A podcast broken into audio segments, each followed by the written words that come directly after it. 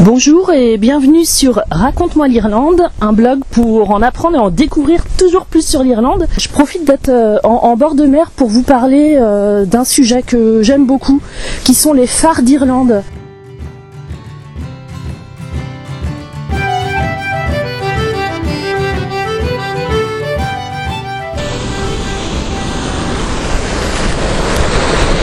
Déjà, tout d'abord, peut-être euh, commencer euh, par euh, vous dire un petit peu mon intérêt pour les phares d'Irlande. J'ai un intérêt grandissant au fil des années pour les phares d'Irlande, puisqu'étant devenu insulaire au fil, bah, au fil du temps, ma fascination et mon intérêt pour ces monuments d'ingénierie et de propice au rêve, à l'imaginaire, cet intérêt-là ne cesse de grandir. Euh, et je pense que c'est une fascination que beaucoup d'entre nous partageons, hein, les phares, toujours un petit peu mystérieux. Et en Irlande, étant, sur une île, on en, a, on en a quand même pas mal. Et d'ailleurs, ce que une partie des infos que je vais vous confier aujourd'hui, en fait, m'ont été euh, aussi partagées par un gardien de phare irlandais que je suis allée rencontrer au printemps 2021 dans le cadre euh, d'un tour d'Irlande que je réalise pour euh, interviewer euh, des Irlandais de chacun des 32 comtés de l'île. Et pour le comté de Cork, eh bien, je suis allée passer une journée avec l'un des tout derniers gardiens de phare de- d'Irlande. Et J'en ai fait un article sur le blog que vous pouvez retrouver sur raconte-moi-l'Irlande.com dans la rubrique portrait interview. Mais bien entendu, vous vous doutez bien que avoir passé près de 24 heures avec cette personne passionnante et passionnée, je n'ai pas pu euh, tout livrer dans cet article. Donc euh, je distillerai un petit peu des, infos qu'il m'a partagées aussi, que j'ai appris à, ses côtés. Euh, et puis d'autres infos que voilà que, que, j'ai que j'ai enregistré par curiosité au fil du temps ici. Aujourd'hui, je suis dans le comté de Wicklow et Wicklow est connu principalement pour ses petites montagnes et son joli, très joli parc national au cœur des monts Wicklow. Mais moi, aujourd'hui, je suis sur la côte de ce joli comté qu'on appelle les Jardins de l'Irlande, qui se trouve juste au sud de, Dublin. Alors aujourd'hui, normalement, euh, je devrais aussi euh, pouvoir euh, voir des phoques. Alors je vais vous parler des phares d'Irlande, mais les phoques d'Irlande, euh, ben, on en a pas mal quand même. Et sur cette côte de Wicklow, euh, en règle générale, il y a des criques euh, abritées où ils viennent se reposer. On voit, on peut voir des, colonies entières. Et, au printemps, d'ailleurs, ces, ces criques sont on n'y a pas accès en fait. hein. Elles sont, elles sont bloquées pour justement laisser les, parents et les petits tranquilles sur ces criques de la côte est irlandaise. La raison pour laquelle j'ai eu envie de vous parler des phares d'Irlande en venant ici aujourd'hui sur cette balade euh, côtière, euh, là, ça claque juste euh, sous mes pieds. Euh, oui, voilà, la raison pour laquelle je, souhaitais vous, parler des phares aujourd'hui dans ce podcast, c'est parce qu'en fait je vais voir non pas un phare aujourd'hui, mais trois phares. Euh, enfin trois tours en réalité, euh, en passant par euh, Wicklow Head. Donc Wicklow Head, c'est, euh, vous pourrez regarder sur une carte, c'est une petite, une petite avancée. sur laquelle on a construit trois phares. Donc je vous, je vous parlerai. Hop là, je me fais un peu éclabousser les lacets. Attendez, je passe. Voilà. Voilà, restez avec moi. Euh, je vous parlerai de ces phares ou de ce phare. euh, plus en détail quand j'y serai, comme ça, ça, ça m'inspirera, je les aurai sous les yeux, ce sera plus facile, plus simple pour moi d'en parler sans être distraite par euh, les, vagues qui viennent éclabousser mes chaussures sous, sous, sous le sentier. Quand on parle de, phare en Irlande, on parle donc c'est une petite île hein, qui fait en superficie, on va dire euh, un dixième de la France euh, métropolitaine. Et sur cette île, euh, mais évidemment, on est entouré d'eau, donc on a jalonné les côtes de phares et on a aujourd'hui, on parle d'environ euh, 120 phares, 120 tours, mais alors bien sûr, voilà, avec la modernisation et, les moyens de communication, ils ne sont pas tous en, en activité aujourd'hui. On en a à peu près 70 qui sont opérés par le par Commissioners of Irish Lights, qui est le l'organisation en fait hein, qui, gère les, phares irlandais. Euh, et il y en a aussi euh, euh, une vingtaine qui sont en fait eux opérés par les ports locaux comme par exemple à Dublin. On a le, phare de Poolbeg, qui est un phare rouge qui marque l'entrée du port. Et celui-ci, typiquement, est, est opéré par, géré par le port de Dublin et non par euh, Irish Lights. Donc je vous ai dit qu'on avait à peu près, à peu près 100, 120 phares, donc 70-75 euh, euh, en opération gérés par Irish Lights, une vingtaine opérés par des ports locaux, et puis on en a aussi une vingtaine qui sont inactifs. certains ont été transformés en, en logements, soit en guest house BNB ou soit en, en logement à louer. Et le phare, l'un des phares que l'on va voir aujourd'hui en fait partie justement. C'est un phare euh, où l'on peut euh, loger, donc je vous en parlerai un petit peu plus tard. En matière de phare euh, en Irlande, alors juste vous donner quelques, quelques petites infos comme ça en, chiffres. le plus haut, c'est un phare mythique qui s'appelle le Fastnet Rock, qui se trouve sur un caillou à 12-13 km au sud-ouest de l'Irlande. Euh, donc il est en mer, c'est un, phare offshore, comme on appelle ça. Euh, et celui-ci, en fait, voilà, il a, il a entre autres comme particularité d'être euh, le plus haut d'Irlande. Il fait 54 mètres. Et je crois sans je pense pouvoir m'avancer pour dire que c'est aussi le plus haut non seulement d'Irlande, mais en fait de toutes les îles britanniques, c'est-à-dire d'Irlande, aussi de, de Grande-Bretagne. Avec une tour, voilà, comme je vous ai dit, qui fait 54 mètres de haut, toute droite dressée face à l'Atlantique.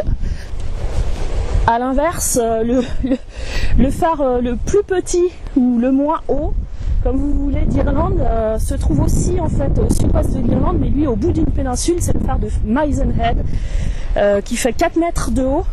Alors il y a quelques phares, hein, pas très hauts comme ça en Irlande, mais voilà, j'avais envie de vous citer parce que c'est un phare un peu connu quand même, des gens qui connaissent l'Irlande et toutes ces jolies péninsules du sud-ouest.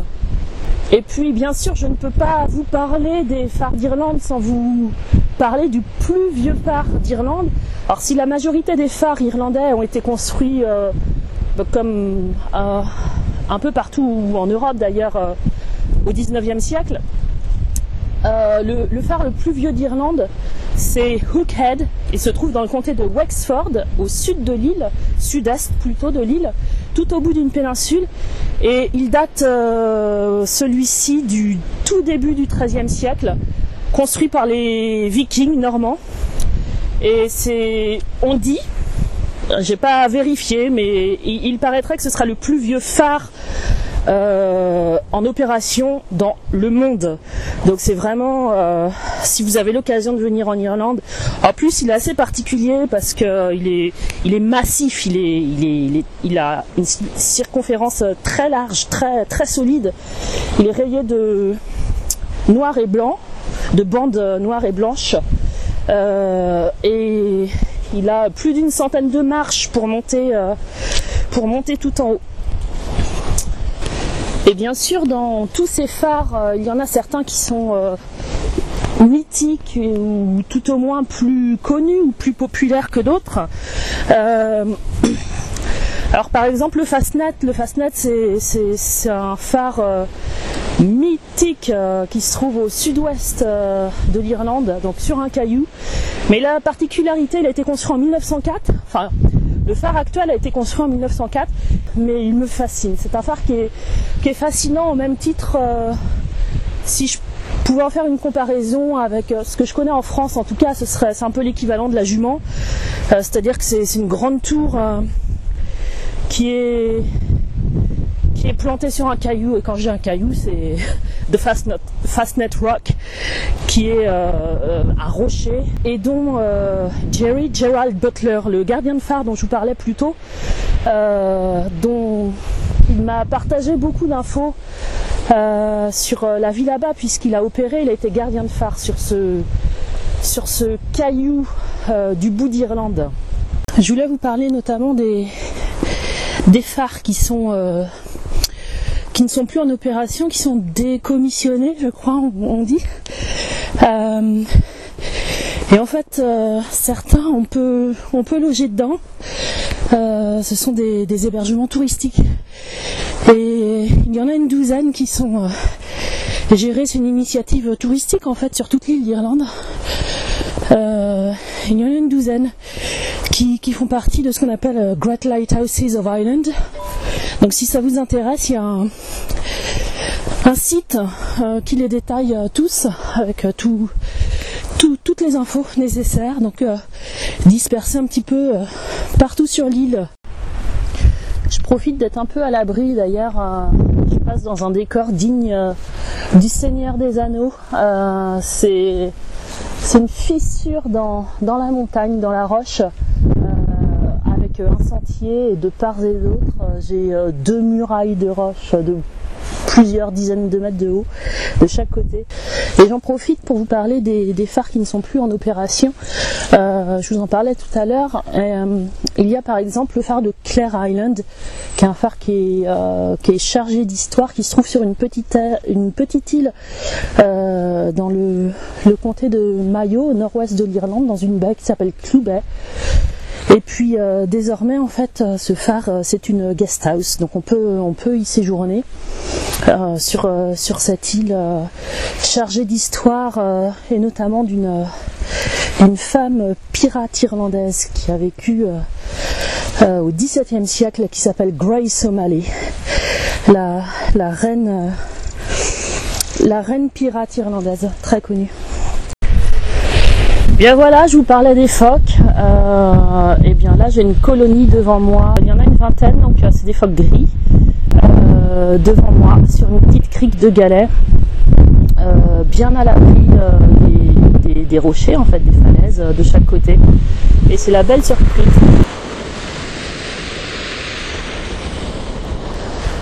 L'histoire des phares d'Irlande débute vraiment, enfin, on va dire pour leur le, chantier d'investigation des, besoins en phare sur l'île a commencé vraiment au début du 19e euh, siècle.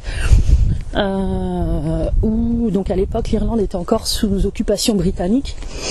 Euh, commerce maritime grandissait et puis bah, il y avait vraiment trop de, bateaux qui s'échouaient le long des côtes irlandaises. Donc au tout début du 19e siècle, voilà, il y a eu un, peu un, audit hein, qui, a été fait pour voir les, points où il y avait besoin de, de phares.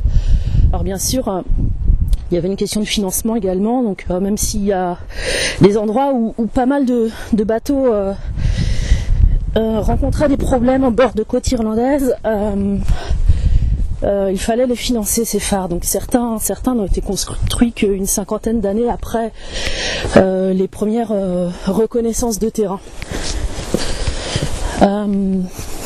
pour ce qui est des gardiens de phare, euh, il fallait bien euh, qu'ils aient une formation, puisque même si pour la plupart ils venaient de familles de marins irlandais ou, par la suite de gardiens de phare, euh, c'était vraiment plusieurs années de formation où on envoyait les, gardiens un petit peu sur tous les phares de l'île pour que qu'ils se familiarisent un petit peu avec les différentes caractéristiques des phares. Mais quand ils n'étaient pas en poste euh, de formation, en fait, ils étaient basés euh, à Dublin, au phare de Ballyhouse, qui est le phare euh, tout au bout de la péninsule de Haute, qui, qui, qui, est la, limite nord en fait de la baie de Dublin. Et donc ce phare-là avait une, une lentille, une lumière en fait qui était similaire à celle de Galleyhead à Cork, euh, qui était alimentée au gaz avant d'être à l'huile. Et celle, cette, cette euh, lumière, cette lentille, on peut la trouver désormais au musée national euh, maritime de Dunleary, qui est au sud de Dublin. Et elle est en activité en fait, mais elle est au sein du musée. On peut l'observer tourner et c'est vraiment sympa pour des gens qui sont un petit peu curieux et qui s'intéressent au phare d'Irlande. Pour continuer sur la vie en fait des gardiens de phare, puisque les phares, alors il y a tout le côté ingénierie et construction, euh, bien sûr, mais il y a aussi toute une époque, euh, pendant plus d'une centaine d'années, 150 ans, où ces phares étaient euh, habités et où des gardiens de phares y vivaient en fait pour les activer, puisque ce n'était pas encore automatisé.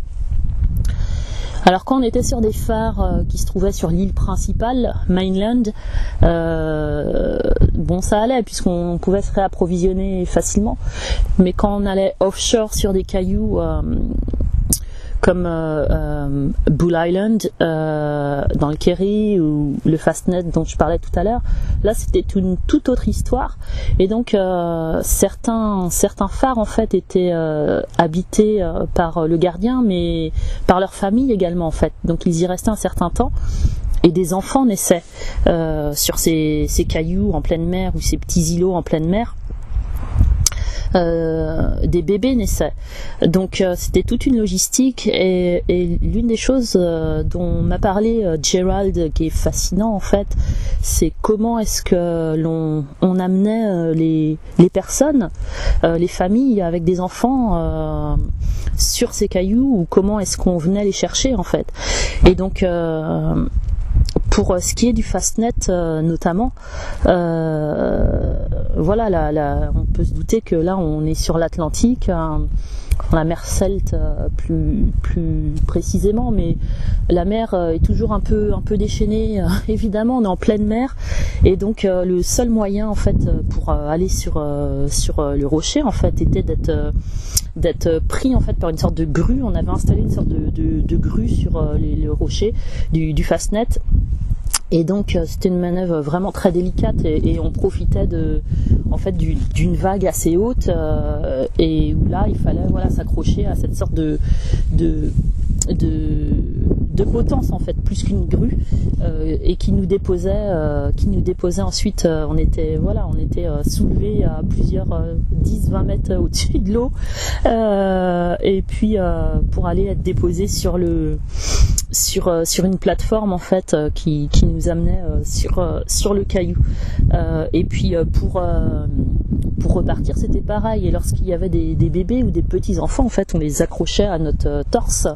On les je sais pas comment ils étaient drapés certainement en tout cas très fortement et même quand ils étaient certains en fait ce que m'a dit Gerald hein, c'est que même ils étaient carrément on, les enveloppait vraiment comme comme des momies et, parfois on les jetait en fait sur le bateau, ils étaient récupérés. Euh. Donc euh, on imagine, euh, c'est assez difficile à, imaginer dans nos temps modernes où tout est automatisé et facile. Mais à l'époque, c'était vraiment une vie très très rude sur ces phares d'Irlande, notamment ces phares offshore en fait, qui étaient très très isolés et pas toujours faciles d'accès. Pour vous donner un petit peu d'infos sur euh, le Fastnet, donc il est mythique effectivement parce que euh, sa localisation en fait, il est, il est vraiment euh, au cœur de, de l'élément marin et, et, il se dresse tout droit à plus de 50 mètres au-dessus de, l'Atlantique depuis le voilà depuis 1904 exactement. Mais avant ça il y avait eu un phare métallique qui existait qui avait été détruit. Donc le, phare actuel a été construit il y a à peu près 100, 120 ans. Euh, donc il y a 8, 8 volets d'escalier pour atteindre, pour atteindre le haut de la tour. Et la cuisine est en haut. Et les toilettes sont tout en bas. Donc ce que me disait Gerald, il me disait il n'y avait pas de gardien de phare qui était obèse. Euh, parce que les, il me disait qu'avant d'arriver au milieu de journée, il avait déjà monté et descendu les escaliers plusieurs fois, et notamment pour aller mettre ses lignes de pêche et, les relever.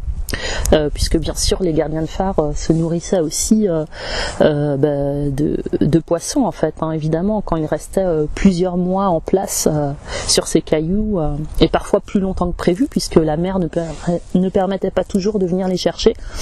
Eh bien, voilà, évidemment que l'élément, la mer et l'océan leur, fournissaient également à manger.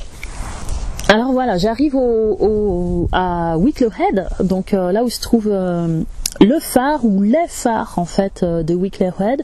Donc euh, je vous dirais les phares puisqu'en fait en réalité il y en a trois. Donc les premières qu'on voit quand on arrive ce sont deux tours. Donc il y a euh, Rear Tower qui est la plus haute et qui fait 35 mètres je crois de haut. et elle est un peu en retrait en fait. Donc c'est la tour de derrière comme on l'appelle. Elle est un peu en retrait, elle n'est pas directement en bord de falaise. Et puis euh, une centaine de, mètres plus loin, il y en a une autre un peu un peu plus basse. Et puis cachée beaucoup plus bas derrière sa petite petite péninsule, si je peux l'appeler comme ça, de l'autre côté. Donc on la voit pas quand on arrive de la terre, mais c'est là c'est le phare qui est toujours en opération. Et la particularité de ce phare en fait, c'est qu'il est plus bas. Donc pourquoi il est là? En fait, il a été construit après puisque euh, les, deux premières tours dont je vous parle ont été construites au 19e siècle, mais euh, elles ont été, enfin l'une d'entre elles a été frappée par la foudre. Euh, je sais plus quand exactement, mais elle a été frappée par la foudre fin 19e, et donc évidemment elle ne marchait plus. Donc on a décidé d'en construire un autre. Alors vous allez dire, mais pourquoi pas construire au même endroit que, que là où cette tour était? En fait, on s'était aperçu à l'usage que ces deux tours qu'on avait construites en haut en fait de en, hauteur euh, elles étaient souvent prises par la brume et donc euh, bah, servaient pas ne, servaient pas les, fonctions qu'elles devaient servir. Euh, elles étaient souvent en fait pas très visibles depuis la mer donc quand on a décidé de reconstruire un, nouveau phare on a décidé de le faire donc directement sur les falaises mais plus bas en fait donc il est beaucoup plus bas et, bah, a priori il n'est pas pris par la brume. Voilà, donc euh, il est efficace. L'autre chose euh, que je voulais vous dire sur ce, phare en fait de Wicklow Head, euh, c'est qu'il a été automatisé relativement tard, en 1994. Ça veut dire que jusqu'à 1994, il y avait un gardien de phare qui opérait, qui s'occupait de qui est toujours en vie hein, d'ailleurs, et si je dis pas de bêtises, c'est sa femme qui s'occupe de, du, logement du phare de, de Wicklow Head, puisque voilà, sur ces trois tours, euh, et bien la plus haute, là, celle qui fait 35 mètres de haut, qui est, qui est la première, en fait c'est celle-ci qui est euh, occupée euh, désormais comme logement, euh, comme location de vacances en fait. Donc on loue tout le logement. je crois qu'il y a quatre étages, si je dis pas de bêtises. et voilà, les, détails se trouvent. donc on peut louer, je crois que c'est au minimum pour deux nuits.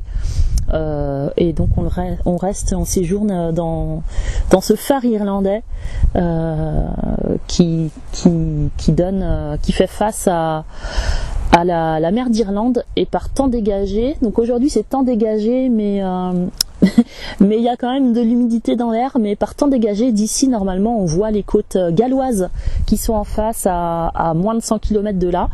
Euh, mais aujourd'hui l'horizon est quand même euh, dans, même si le ciel est bleu, l'horizon est dans une une, une sorte de, flou nuageux en fait. Donc euh, je n'aperçois pas les, les côtes galloises britanniques aujourd'hui. Donc quand on arrive à la euh, voilà au premier phare en fait de Wicklow Head, euh, donc euh, l'accès, il, y a une barrière. Là aujourd'hui, elle était ouverte puisque il y a des, occupants qui sont sur le départ. Euh, mais si elle est fermée, il y a un passage pour les piétons. Et donc on, on suit une petite, une sorte de petite, c'est un chemin plus qu'une route, et donc qui descend et qui nous emmène dans un premier temps euh, au pied de la, seconde tour euh, ancienne. Euh, qui elle est un petit peu sur un petit promontoire avec un, mur d'enceinte derrière. Alors il y a des ajoncs, des oiseaux. Le paysage est très joli puisque la route, on a l'impression, elle, le petit chemin euh, va directement face à la mer, donc elle contourne en fait la seconde tour. Donc c'est assez particulier d'arriver sur cette petite pointe euh, de Wicklow Head et euh, d'être accueilli non pas par un phare mais par deux phares. Donc le, plus grand là, celui qui est qui est désormais loué pour pour des séjours, c'est une tour octogonale avec euh, huit côtés. Et puis l'autre c'est une tour euh, classique euh, ronde en granit qui, lui fait face. mais qui est un peu plus proche, un peu plus proche de, la ligne de côte en fait. Et lorsque l'on suit ce chemin petite route, donc il devient bétonné en fait à la fin. Et c'est juste magnifique. Si vraiment un jour vous avez l'occasion de, venir à Wicklow euh, euh, c'est pas très long comme balade et, c'est vraiment super charmant. Donc euh, on arrive, on passe dans un voilà la, petite route bétonnée a été creusée dans, la roche en fait et, donc on passe là aussi par un, petit couloir avec un virage à 90 degrés et lorsqu'on en sort, euh, bah là on a euh, la jolie coupole euh, du phare qui lui est toujours en activité, donc il s'aperçoit pas du tout hein, de, la côte. Il faut vraiment, il est vraiment presque au bord de l'eau en fait. Et ce qui est sympa, c'est que ben voilà, la route est en accès libre. Enfin, c'est une route, on, y descend plutôt à pied. Elle est bétonnée et c'est hyper sympa de pouvoir accéder de si près un joli petit phare comme, euh, comme ça. Donc il est blanc, il a une jolie coupole. Euh, euh, je vous mettrai les photos sur le blog. il a une jolie coupole vitrée avec une couronne rouge. Et il n'est pas très haut. Hein. Je sais pas combien il fait de, haut, mais il est vraiment pas haut. Je dirais, je sais pas, 10 mètres. La tour doit faire 10 mètres de haut. Et puis il a un petit cottage adjacent. Voilà, c'est quelques mètres au-dessus de l'eau. C'est la fin euh, de ce podcast dédié au phare d'Irlande. Euh, je vous laisse avec devant moi une magnifique vue sur euh, des falaises brunes et rousses, puisque c'est la saison des fougères rousses. et je vous invite à aller faire un tour sur le blog Raconte-moi l'Irlande, mais aussi sur les réseaux sociaux, Instagram, Facebook, la chaîne YouTube, même Twitter, vous abonner pour avoir un peu d'Irlande régulièrement sous les yeux. En attendant, je vous le souhaite euh, de venir faire un tour sur notre très jolie île irlandaise. Quant à moi, je vous dis à très vite pour un prochain podcast, prochain article sur le blog, prochaine vidéo, prochaine photo euh, sur Raconte-moi l'Irlande pour en découvrir et en apprendre toujours plus sur l'Irlande.